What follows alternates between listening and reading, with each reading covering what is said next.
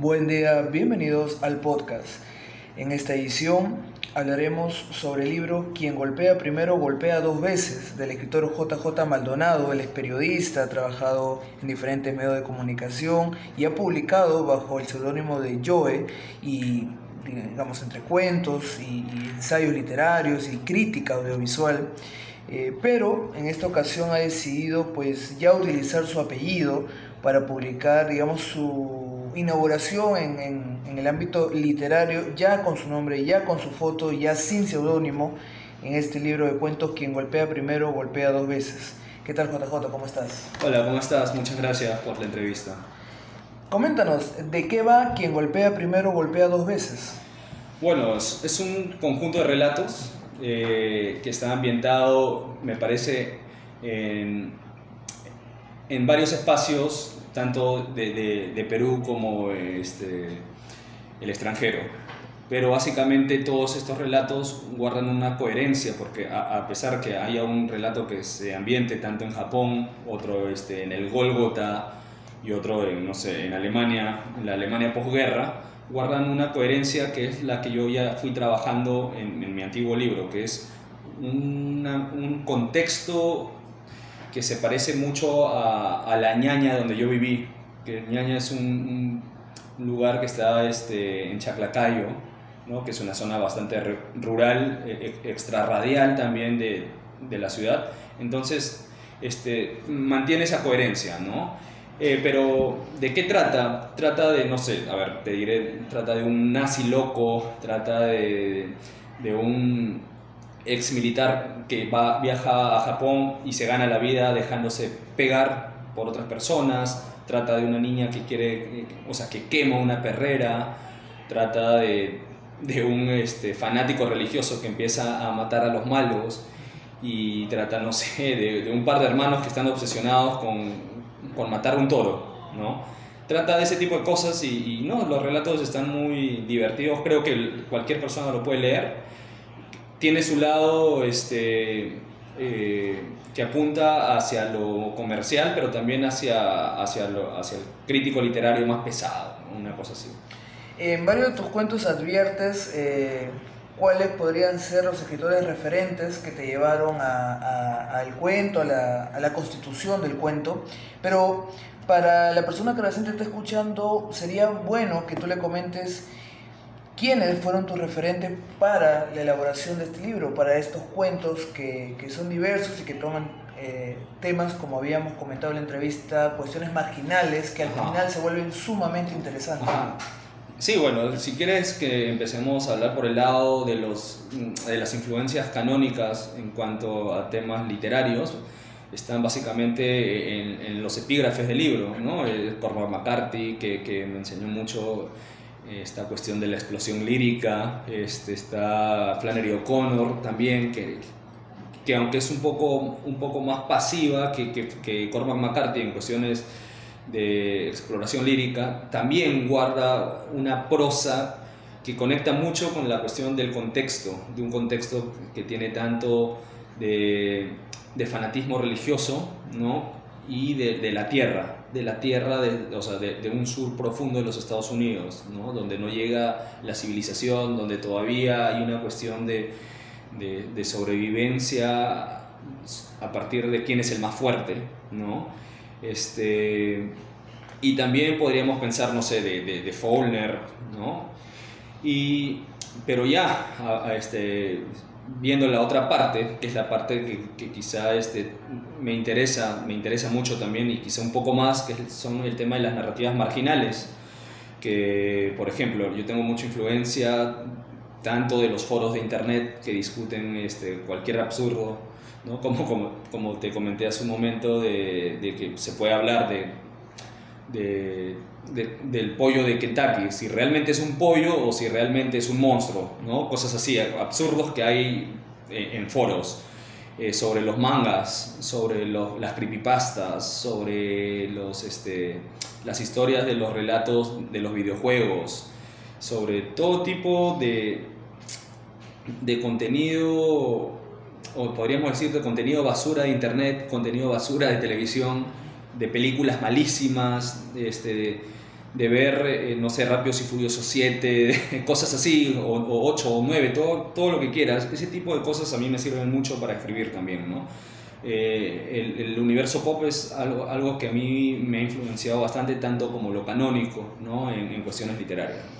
Pero bueno, como, como tú habías adelantado, digamos, la percepción de gran parte del público es que es contenido basura, contenido sí. absurdo, pero en realidad es el lado B de las sociedades. Exacto. Es, es ese lado que no muchos conocen, ese sí. lado donde, hey, esta sociedad está hablando de esto, pero no lo hace público, sino Ajá. todo es oculto, todo es muy reservado, pero esa es la agenda del momento, ¿no? Eh, claro, sí, no claro. se publica en las redes, ni es, eh, ni es tendencia en, en, los medios de comunicación más Ajá. importantes, pero se está dando.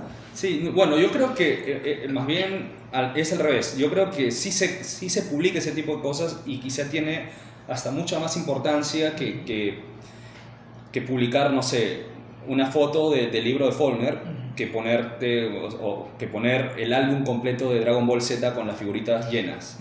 ¿no? La tendencia no va a ser Faulkner, la tendencia va a ser el álbum con las figuritas de Dragon Ball Z llenos. ¿no? no, pero me refería a que, por ejemplo, si es que uno explora en YouTube, por ejemplo, okay. eh, no lo sacan como tendencia, ¿no? Hay muchos ah, videos de creepypasta y todo que son un boom y tienen millones exacto, de visitas, exacto. pero no están posicionados por más de que sus números Ajá. son más elevados de los que están ah, ahí claro. en esa lista, ¿no? Claro, sí, bueno, también hay una cuestión muy de, de, de, del purista, ¿no? Del, del, del académico recalcitrante que a veces dice, oye, esto ¿qué es esto? Esto no es intelectual, esto no, no me va a servir, me va a, influir, o sea, me va a ser una influencia maligna más que positiva. Entonces, este, nada, yo creo que ese tipo de cosas más bien, como lo decías, es el lado B de la sociedad, es este, algo, una cuestión muy generacional, muy de, muy de gente joven que este, no, nos, puede, nos, nos habla, nos habla mucho, ¿no? Es como que, o sea, por ejemplo, a mí o, a cualquier chico de, no sé, ponte de 15, 18 años, tú le hablas sobre el muro de Berlín, no le dices nada. O sea, el chico, por más que sepa de historia, no, no, no le dices nada. O es como que si a nosotros nos hablen del mayo del 68, o sea, ¿qué nos dice eso ahorita? Pues nada, solamente fue una cuestión histórica de, de, de, de jóvenes que ahora son abuelos y que, o sea, ¿no? Quizá en su momento, en su contexto, hicieron un cambio generacional, pero eso a nosotros no nos dice nada. En cambio, estas nuevas, estas nuevas este, eh, explosiones narrativas marginales son las que se comunican mucho con nosotros, ¿no? Este, tanto para bien o para mal, este, puede tener mucho, o sea, un contexto histórico distinto y todo lo que quieras, pero es lo que nos ha tocado, ¿no? Y tenemos que aceptarlo. JJ, ¿cuál es tu lectura sobre eh, la literatura peruana actual de jóvenes que están publicando? Principalmente entre los 25 y 35, digamos que es un nicho que está eh, viendo la luz, está teniendo publicaciones interesantes. Hace un rato conversábamos sobre, por ejemplo, Luis Francisco eh, Palomino, pero tú me diste una serie de nombres más que ahora que lo mencionaste para, para la entrevista, Ajá. que saldrá en el periódico, es verdad, poco a poco tienen notoriedad y sus escritos están siendo relevantes, ¿no? Sí, claro, este, sí, hay un, un número de, de, autores, este, bueno, no sé si, si decirles jóvenes, porque, este, bueno, si uno piensa de 25 a 35 años, ya, ya no somos jóvenes, ¿no? Ya, estamos, ya somos adultos, loco, ya somos unas personas este, mayores, ¿no?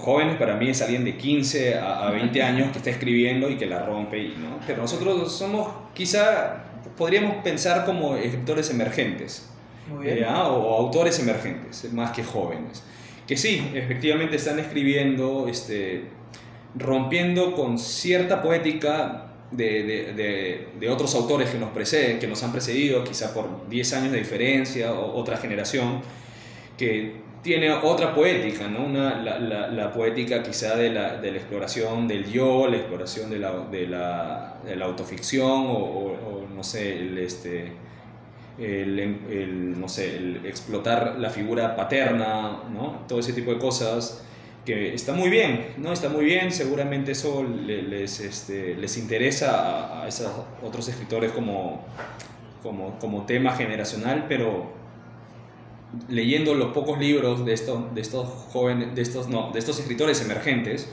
este, veo que hay una ruptura con eso. O sea, a, nosotros, no sé si decir nosotros, porque ya sería mucho, ¿no? Al menos a mí, y al menos los libros que yo he leído, o sea, eh, los intereses van por otro lado, van por una cuestión de construcción del lenguaje, por una cuestión de construcción de forma, por la exploración precisamente de lo que te decía de lo pop, ¿no? de, de estas cuestiones este, de, de, estas narrativas marginales, ¿no? Está, bueno, está Luis Francisco Palomino con su libro de cuentos, está este, Cristian Briseño también, está Stuart Flores, por ejemplo, eh, hay otro chico que va a publicar pronto, que es Aaron Alba, eh, hay, un, hay una serie de, de, está Isabel Carpio también, que es este, escritora de, en, Arequipa, y, y, así, ¿no? O sea, hay, hay chicos que están empezando a, sacar publicaciones. No podríamos hablar ahorita necesariamente de una generación porque todavía no hay una, una, una, cuestión consolidada de esto.